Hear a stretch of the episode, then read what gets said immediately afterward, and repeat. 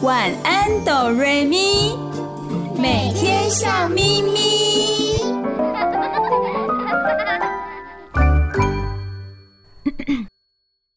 准备好了吗？我们要开始喽！预备备，开始。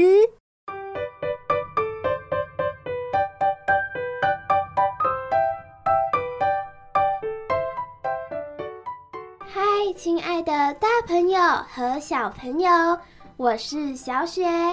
你收听的节目是《晚安哆瑞咪》，每个礼拜天晚上九点到十点播出的节目。嗨，大家好，我是小光。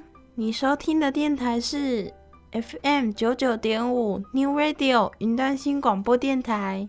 嗨，亲爱的大朋友、小朋友，我是小雨。欢迎你们一起收听今天的晚安哆瑞咪。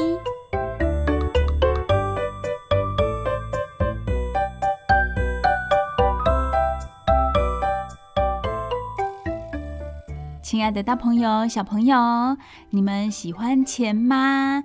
钱币的钱，你们喜欢钱吗？我来先问问看小光和小雪哦。小光、小雪，你们喜欢钱吗？那喜欢钱又是为什么呢？当然非常喜欢啦，因为钱可以用来买很多很多想要的东西。小光呢？你喜欢钱吗？是为什么喜欢钱呢？喜欢啊，因为钱可以买很多需要的东西。收音机前的大朋友、小朋友，你们也喜欢钱吗？原因又是什么呢？小雨我啊，也很喜欢钱哦。有了钱，就可以买自己需要的，甚至想要的东西。哇，这么说来，钱是越多越好喽。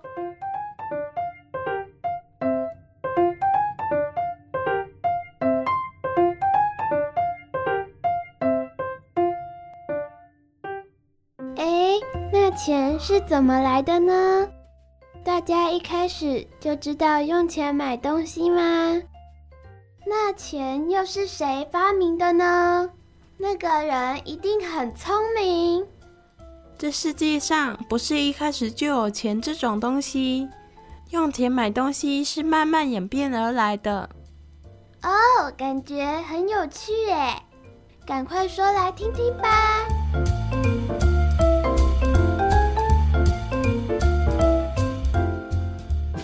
老祖宗在没有钱的年代，是用交换的方式，拿自己的东西跟别人交换，换取自己需要的物品，这叫做以物易物。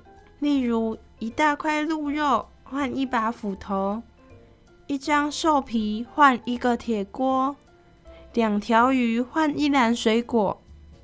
就这样。人类在地球上透过以物易物的交换方式生活了很久。哎，这样好有趣哦，好像小朋友在玩游戏。渐渐的，村子里开始有捕鱼高手、织布达人、木匠、铁匠、裁缝师，大家各自做自己最擅长、最有成就感的事，因为分工的结果。加上生活物品一项项被发明出来，要交换的东西越来越多，于是以物易物成了一件麻烦的事。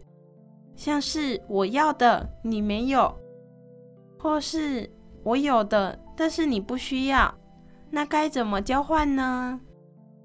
比如小光，你要用一支铅笔跟我换糖果，可是我又不需要铅笔呀。是啊，这种交易就不成立了。钱就在这种不方便的情况下被人类发明出来。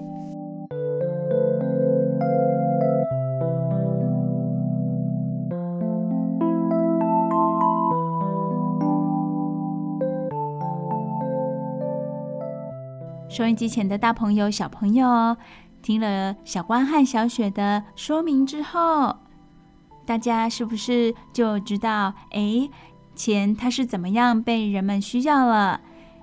钱它有一种特质，什么样的特质呢？就是大家公认它们有一定的价值，所以可以拿来换取同等价值的物品。也就是说，钱是一种交易买卖的媒介，透过它，大家都能得到自己需要的东西。但是钱的演进很有趣哦，非常的多变化。古时候的钱并不是我们现在看到的硬币或者纸钞。那到底是什么呢？牲畜、兽皮、兽骨、五谷、锄头，都曾在不同的年代、不同的地方被老祖先当成钱来使用。它们就像现金，可以买到各种生活物品，是一种实体的货币。比方说，老祖先可以牵两只羊去买一艘独木舟。或者挑三袋玉米去买一块布，和现在一样，古代的商品也有公认的价格，而且同样是用数量来代表。再把牛当成现金的地方，一栋宽敞舒适的大房子，价格可能是四头牛；简单的小房子便宜多了，也许只需要一头牛。好好玩哦！这些是有生命会动的钱。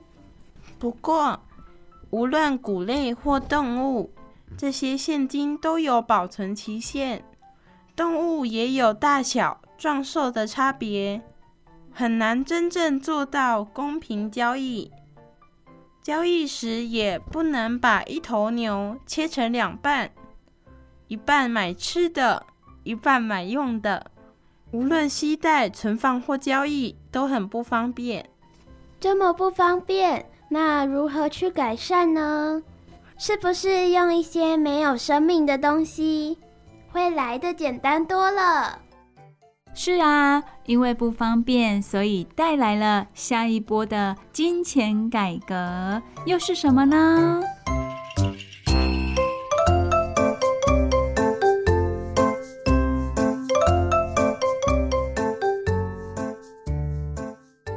变成可可豆、盐、羽毛、牙齿、贝壳这些不易损坏、有价值又好携带的物品，被当成钱来用了。哎，等一下，我听到用牙齿可以拿来换钱呢，是人的牙齿吗？好恶心哦！当然是动物的牙齿。哦，我知道，大象的牙齿很值钱。因为很难拿到啊！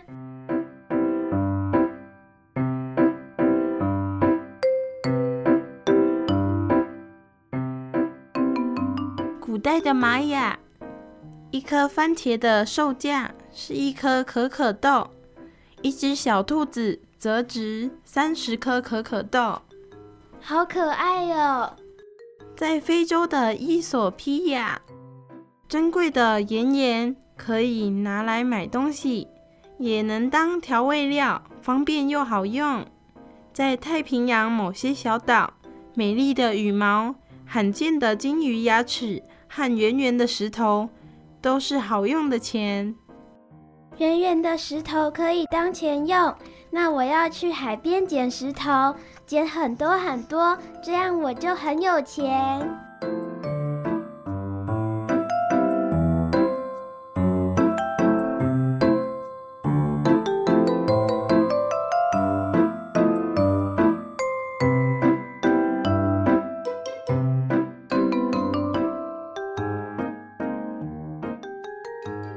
从古到今，能够拿来当钱使用的，都是当地很有价值的东西哦。当人类懂得冶炼金属、铸造器物，珍贵的金属就被拿来铸造成钱币了。大家想一想哦，金属钱币的重量是不是就可以控制了呢？不像刚刚我们听到的一些东西呀，它的重量、它的大小不一。很难有公平性，而我们去铸造出来的钱币，可以去控制它的重量。每一个钱币一样重的话，交易就更公平喽。中国的春秋战国时期，各国拥有自己的钱币，有金属打造的布币，也有形状像刀的金属刀币。布币和刀币的重量都是十五公克，因此某一国的刀币能和另一国的布币流通，算是最早的跨国货币。对耶，每一个国家的钱币不一样。原来一开始是这样子的呀。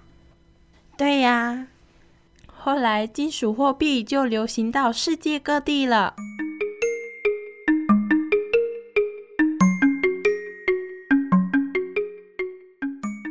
世界上第一个圆形钱币出自希腊城邦，它们是以银打造的银币。泰国有像戒指的指环币，日本有金银锭。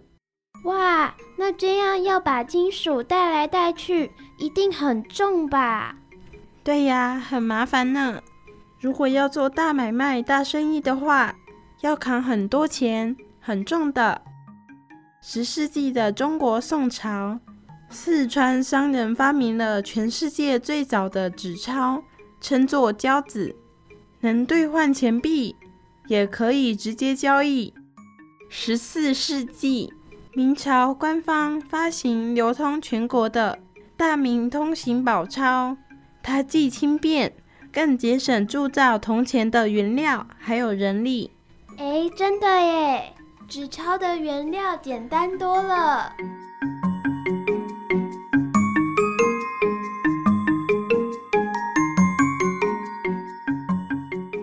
十七世纪，瑞典因为银币短缺，发行了欧洲第一款纸币。随后，英国也在十七世纪末印制纸币，带动了法国、意大利的纸币发行。很快的，轻便的纸钞成为世界各地买卖交易的好工具。刚刚说到大明通行宝钞。这个是中国明朝官方发行的，大朋友小朋友对这个有没有觉得很好奇呢？现在小雨告诉大家哦，这个大明通行宝钞它的大小，它有多大张呢？哇，它比现在的 A4 纸还大张，是世界上最大张的钞票了。哇，那要装得下他的钱包，一定超级大喽！有可能哦。然后这个大明通行宝钞最大面额呢，叫做一贯，等于是一千文，也就是说，一张纸币可以抵三点五公斤重的铜钱。你看，有纸钞之后，就不用扛三点五斤重的铜钱了，变得很方便。而且大明通行宝钞已经具有高明的防伪设计，它的图案复杂精细，还加盖了红色的大印，有些纸钞上还加上“伪造者斩”的警告。那时候的人们就已经知道要防伪哦，防止人们去印假钞。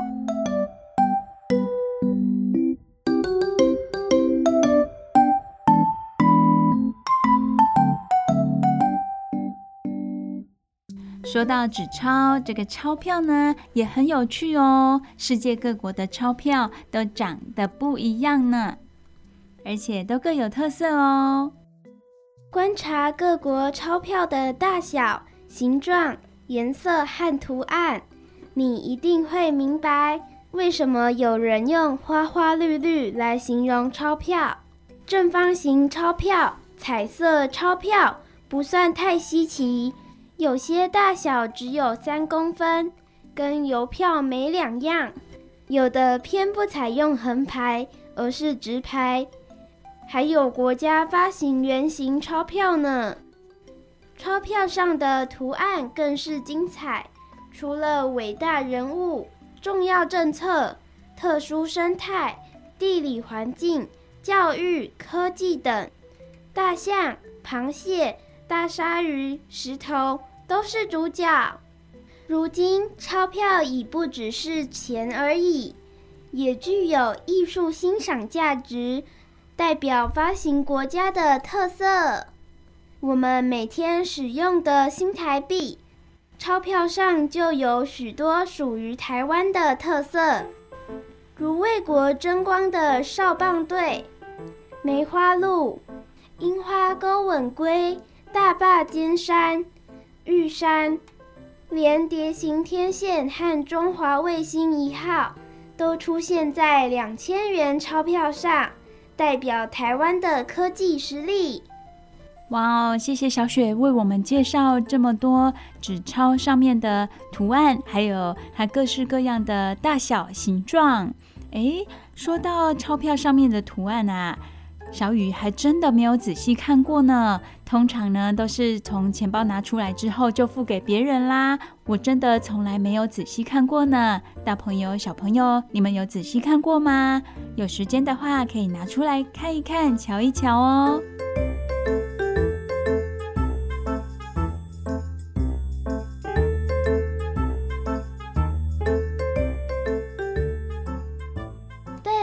说到钞票上的图案，我还知道其他国家钞票上的图案哦。哦，这么厉害呀！小雪，赶快说说看。加拿大的钞票上面有枫叶。哦，那是代表他们国家的图案哦。还有呀，日本钞票上面的图案有樱花哦。感觉就是很漂亮的钞票。有着漂亮图案的钞票，小雨反而会想要收藏起来呢。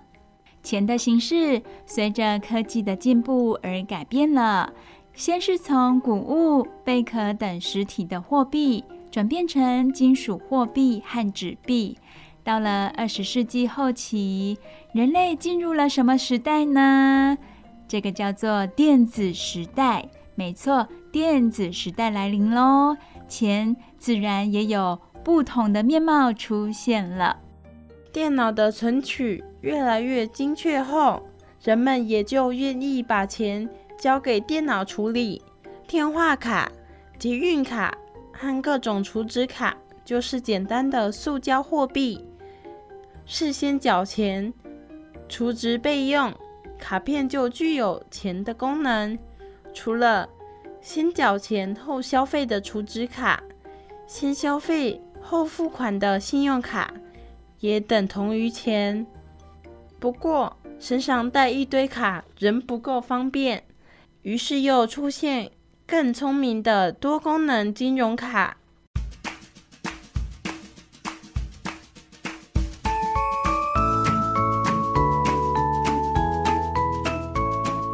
可以提领现金。当信用卡使用，还有储值功能，可搭车、去店家消费等。这些塑胶制的储值卡、金融卡被归类为电子钱包，透过电子化程式进行交易。钱从哪里进来，花在哪里，每月进账多少，消费多少，全由电脑记录下来。电子钱包让钱从有形有体变成无形无踪。现在连塑胶卡都不需要了，买东西时只要将手机在机器前扫描一下，手机里的电子钱包程式立刻帮你付钱买单。不过，别以为电子钱包就能随心所欲的消费，重点是银行里要有存款，否则，电子钱包就会成为让人欠银行一屁股债的罪魁祸首了。是啊，小光的结论非常的好哦。现在有很多很方便的电子钱包，像是什么呢？我知道，像是 Line Pay。很多的店家都还发明自己的付费方式。是啊，现在买东西真的越来越方便了。不过，请大家要记得哦，银行里的存款还是要留意一下。有一句话，大家应该也都很熟悉吧？就是所谓的“谨慎理财，信用至上”。所以大家在花钱的时候也要谨慎一点哦。要买的话，是要以自己需要的为先，想要的呢，有余裕，有多出来的钱再去买想要的东西。这样才不会到了月底就要吃土喽。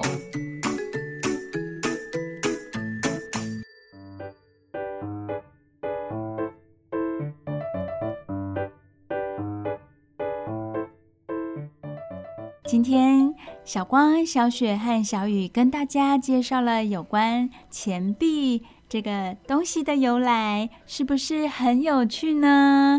借由今天的节目，让大朋友、小朋友更认识了我们生活中很重要的东西。希望大朋友、小朋友也会喜欢我们今天的内容哦。接下来还有精彩的睡前故事，我们先听一首好听的歌曲。接下来就要听故事喽。你收听的节目是每个礼拜天晚上九点到十点播出的《晚安，哆瑞咪》。你收听的电台是 FM 九九点五 New Radio 云端新广播电台。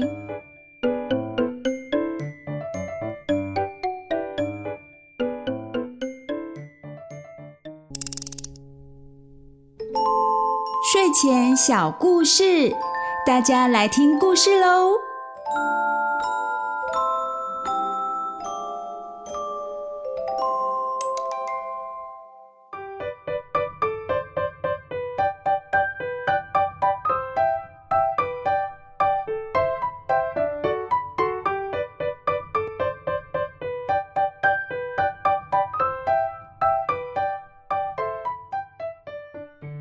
嗨，亲爱的大朋友、小朋友。我是小雨，欢迎收听每个礼拜天晚上九点到十点播出的《晚安，哆瑞咪》。你收听的电台是 FM 九九点五 New Radio 云端新广播电台。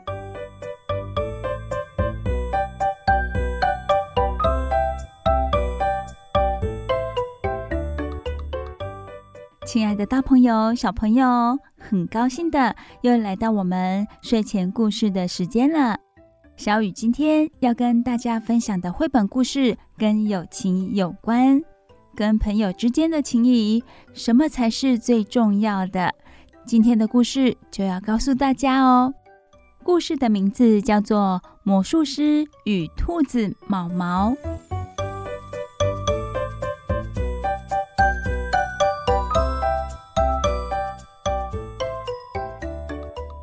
首先，小雨要跟大家介绍一下《魔术师与兔子毛毛》是由谁来著作的？文是帕杰特，图是千伯特，翻译者是魏兰义。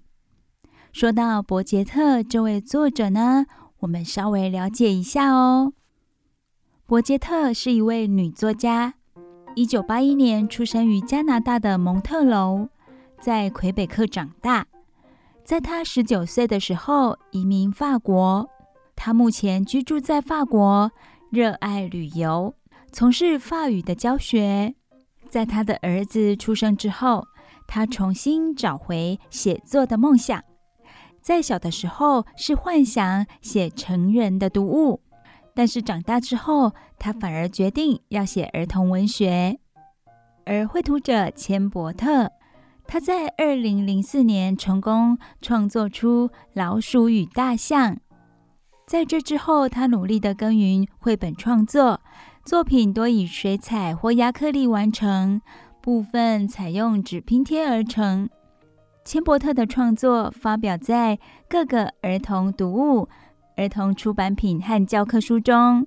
目前，他则致力于旅游日记，而翻译者。魏兰义呢，他是国立台湾大学社会系的学士，喜欢跟小朋友接触。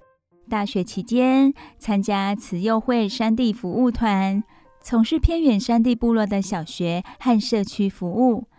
他翻译的作品也很多哦，有《世界最优天竺鼠》、《爱你的心永远不会改变》、《都市中的秘密花园》等多本儿童绘本。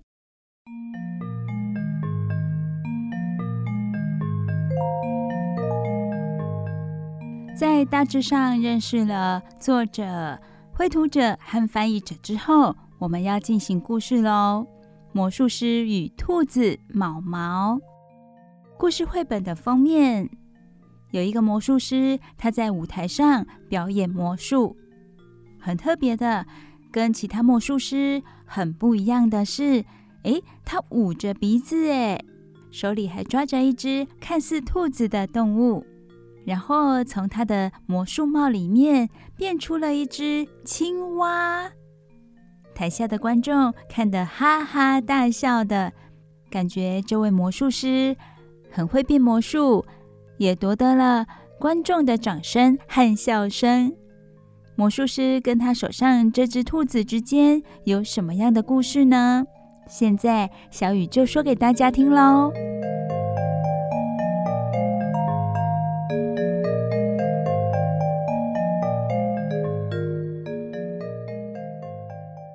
翻到故事的那页，哇哦，有一栋建筑物，一个大大的招牌上写着“阿帕卡鸠魔术秀”。在人行道上，人们大排长龙的等着买票。小雨看到另外一边有一位爸爸，他拉着他的小孩，快步的跑向这栋建筑物。他们应该是赶着要去看表演。故事现在就开始喽。绘本的内容现在开始。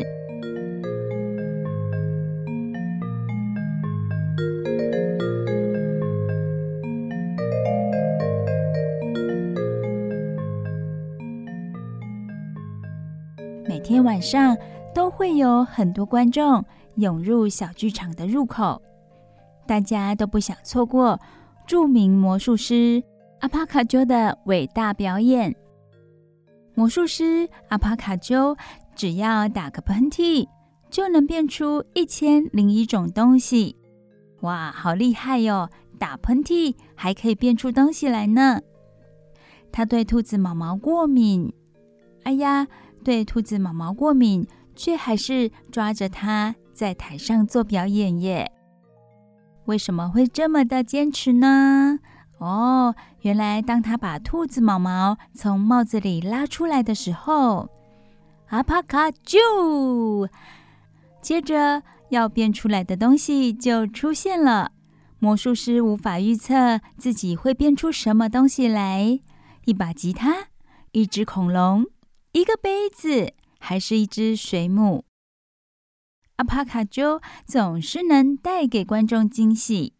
并获得如雷的掌声。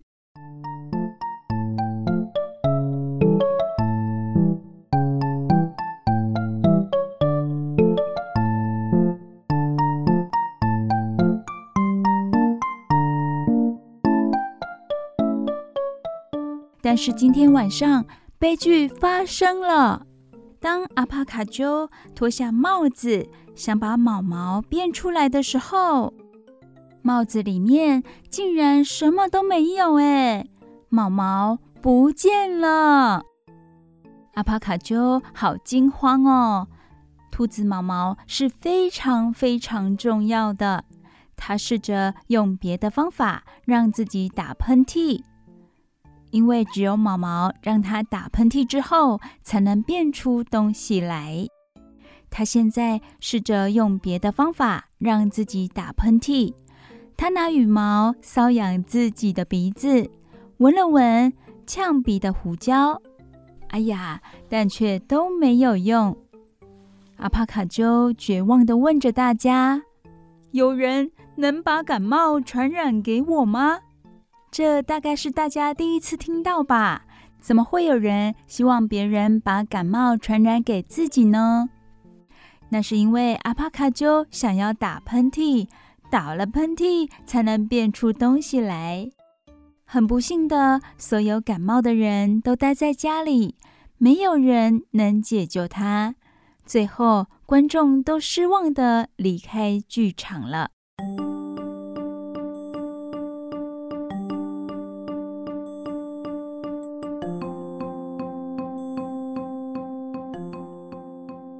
卡丘整个晚上都担心的到处寻找毛毛，他在城市里的大街小巷来来回回的找，还把家里上上下下都找了一遍。他甚至翻遍了自己所有的衣服，但就像任何一位好的魔术师一样，阿帕卡丘的口袋啦和袖子都空空的，他找不到毛毛。阿帕卡鸠他现在的表情好沮丧哦，这是小雨从图片中看到的哦。嗯，或许是兔子毛毛想要给自己放个假，是这样吗？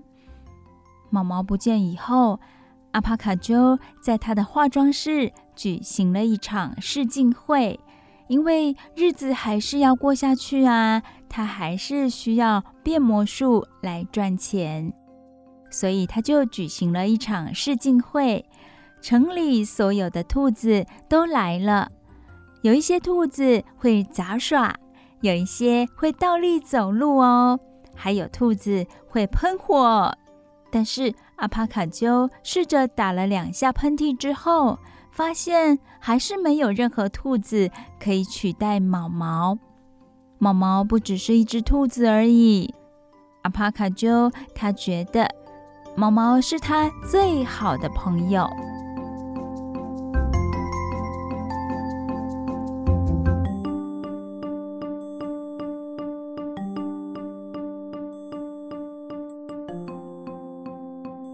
帕卡鸠原本已经决定取消他的下一场表演了，但是就在这个时候，哎。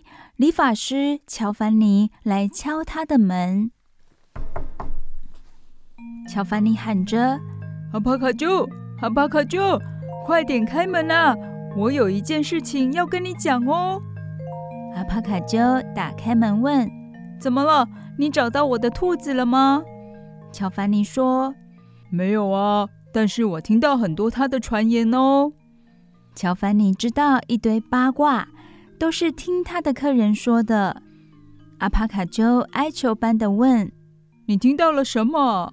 快点说。”乔凡尼说：“有些人说毛毛不是一只兔子。”阿帕卡鸠惊讶地说：“不可能，它可有着大耳朵和毛茸茸的尾巴呀！”乔凡尼说：“正是如此啊！传言说它的耳朵和尾巴都是假的呢。”没有了毛毛，阿帕卡鸠再也不想上台了。理发师乔凡尼这一番话，到底阿帕卡鸠有没有听进去呢？他会不会也开始怀疑毛毛不是一只兔子？没有了毛毛，阿帕卡就再也不想上台了。他只好请他的同业对手仙尘小姐。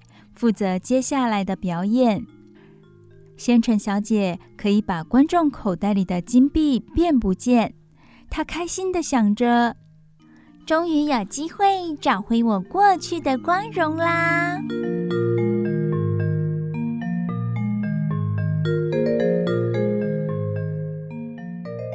亲爱的，大朋友、小朋友，魔法师。阿帕卡鸠，他和兔子毛毛之间的关系，你们知道了吧？他们除了是工作上的伙伴之外，也是好朋友哦。不过，毛毛突然不见，突然消失了，是什么原因呢？他到底去了哪里？阿帕卡鸠决定不上台表演了，接着是由仙尘小姐来表演。小雨也很好奇，兔子毛毛到底跑去哪里？接下来，阿帕卡鸠他要做什么呢？除了表演魔术之外，他还可以做什么？大朋友、小朋友，故事还没说完呢，我们先休息一下，让大耳朵、小耳朵休息一下，听首好听的歌曲。小雨待会会把故事说完。你收听的节目是每个礼拜天晚上九点到十点播出的《晚安，哆瑞咪》。你收听的电台是 FM 九九点五 New Radio 云端新广播电台。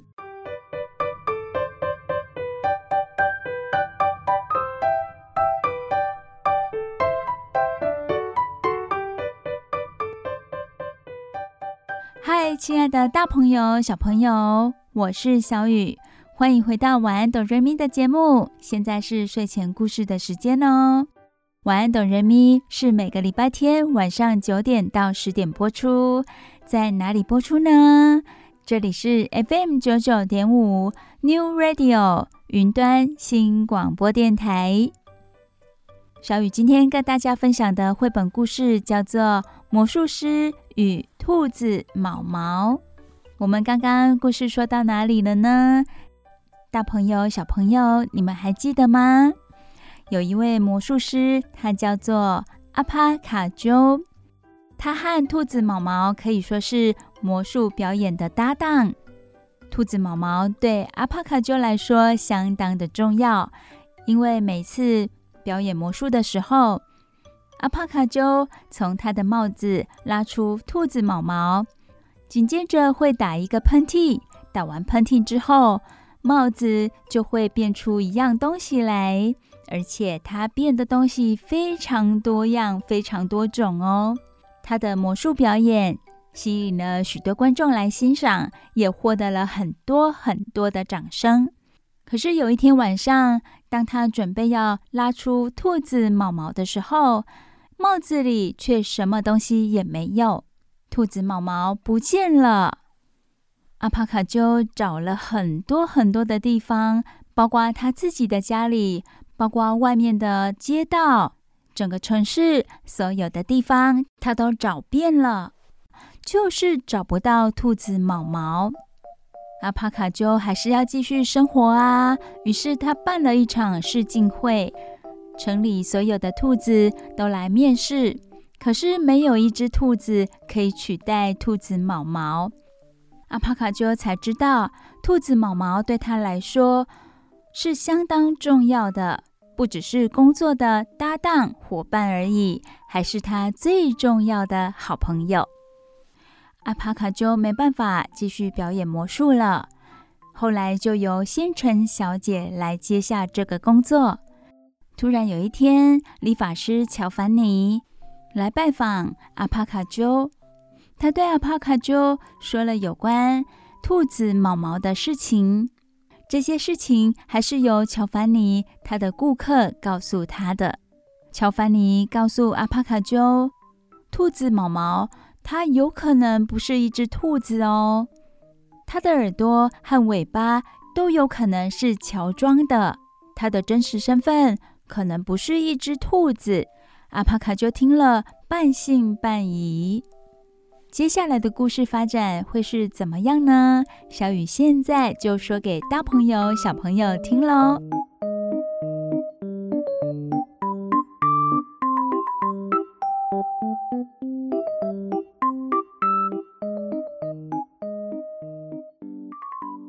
阿帕卡鸠没有要继续表演了，他带着沉重的心情回到化妆室收拾自己的东西。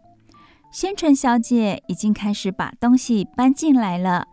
当阿帕卡丘不小心被仙尘小姐的包包绊倒的时候，阿帕卡丘，他打了一个喷嚏，仙尘小姐的包包里露出一对大耳朵和毛茸茸的尾巴。原来理发师乔凡尼说对了耶！理发师乔凡尼说，兔子毛毛有可能不是兔子哦，它的耳朵和尾巴都是假的。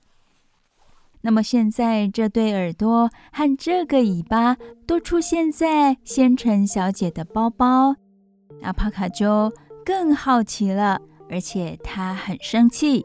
他生气地上台打断仙尘小姐的表演。仙尘小姐才刚刚完成了将三名观众口袋里的金币全都变不见的演出。阿帕卡鸠在目瞪口呆的观众前大叫：“仙尘小姐，我知道你就是这一切的幕后主谋。我的朋友毛毛到底在哪里？”“我不知道啊。”仙尘小姐坦白地说。我答应了要为他保守秘密，不告诉任何人。他将搭公车离开这座城市了。阿帕卡丘听完，立刻出发去寻找毛毛。观众们都大力的为他鼓掌加油，希望他赶快去找毛毛。哦，听到这里，大朋友、小朋友了解了吗？原来兔子毛毛它不是一只兔子，它要离开这座城市了。它把它的假耳朵和假尾巴交给仙尘小姐，而且希望她保守她不是兔子的这个秘密。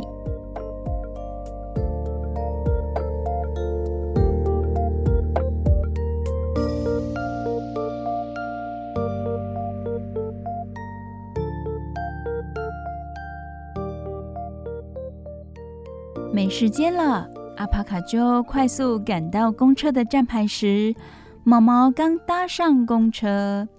尽管毛毛现在有着小小的粉红色耳朵和迷你小尾巴，阿帕卡丘还是认得出毛毛来。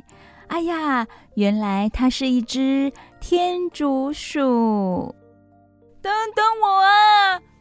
阿帕卡丘大叫着，不过司机没有听到。公车排出了一大团的黑烟，开走了。阿帕卡鸠开始在公车后面奔跑，他不停地咳嗽，严重的快要把肺给咳出来了呢，却还是不停地跑啊跑。阿帕卡鸠累坏了，当他准备放弃的时候，他打了一个巨无霸的喷嚏。阿帕卡鸠，卡鸠！他整个人跌坐在路边，一根香肠、一把雨伞、一副假牙，还有一辆脚踏车。阿帕卡就笑了出来：“哇，这是我生平第一次变出有用的东西呢！什么是有用的东西呢？就是那一台脚踏车呀！他骑上脚踏车，集中力气去追公车。”他终于追上了。毛毛一看到阿帕卡鸠，就跳出窗户，落在他的怀里。阿帕卡鸠喊着：“毛毛，我终于找到你了！我一直到处在找你呢。我们回去小剧场，重新开始表演吧。大家都在等我们呢。”毛毛犹豫地说。他们还是会想见到我吗？我只是一只天竺鼠，他们会接受我吗？你是什么动物都没有关系，因为你是我最最最要好的朋友啊！我不需要兔子，我需要的是你。不过，为了要让我打喷嚏，我会帮你缝制一件兔子毛做成的小外套。阿帕卡鸠眨眨眼睛地说。现在，他赶紧让毛毛坐上脚踏车，一起回到了小剧场。小雨觉得这段故事好感人哦。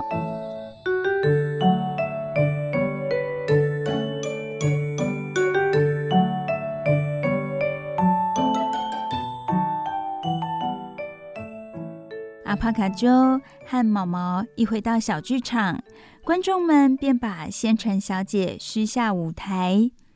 大家都热切地等着阿帕卡鸠和毛毛的表演。当他们跳上舞台，观众就大声的鼓掌。阿帕卡鸠打了三个喷嚏，阿帕卡鸠，阿帕卡鸠，阿帕卡鸠。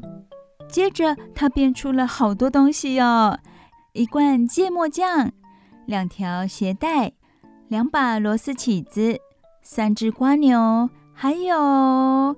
一个巨大的巧克力蛋糕，观众们都开心极了。至于仙尘小姐吗？嗯，我们应该再也不会听到她的消息了。这个舞台最终还是属于魔术师阿卡帕丘的。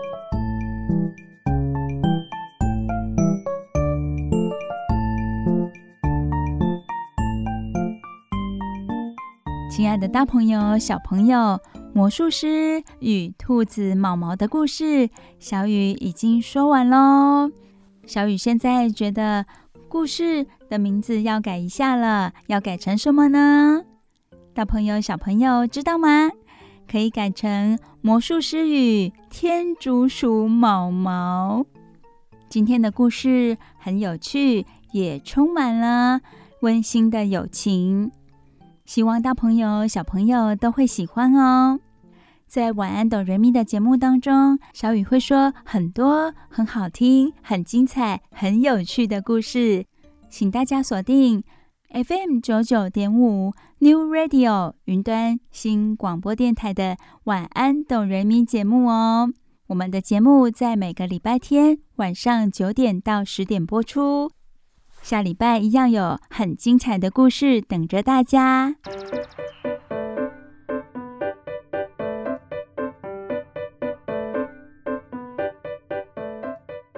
嗨，亲爱的大朋友、小朋友，时间过得好快哦，又到了我们节目的尾声了。我是小雨，非常感谢你们今天的收听。我是小雪，你收听的节目是《晚安哆瑞咪》，每个礼拜天晚上九点到十点播出的节目。只要你今天收听了《晚安哆瑞咪》，保证你接下来的每一天都会笑眯眯哦。我是小光，《晚安哆瑞咪》的节目只有在 FM 九九点五。New Radio 云端新广播电台才听得到哦。下礼拜也要记得收听我们的节目哦。再一次感谢大朋友和小朋友今天的收听，大家晚安，拜拜。大家晚安，拜拜。大家晚安，拜拜。有好梦哦。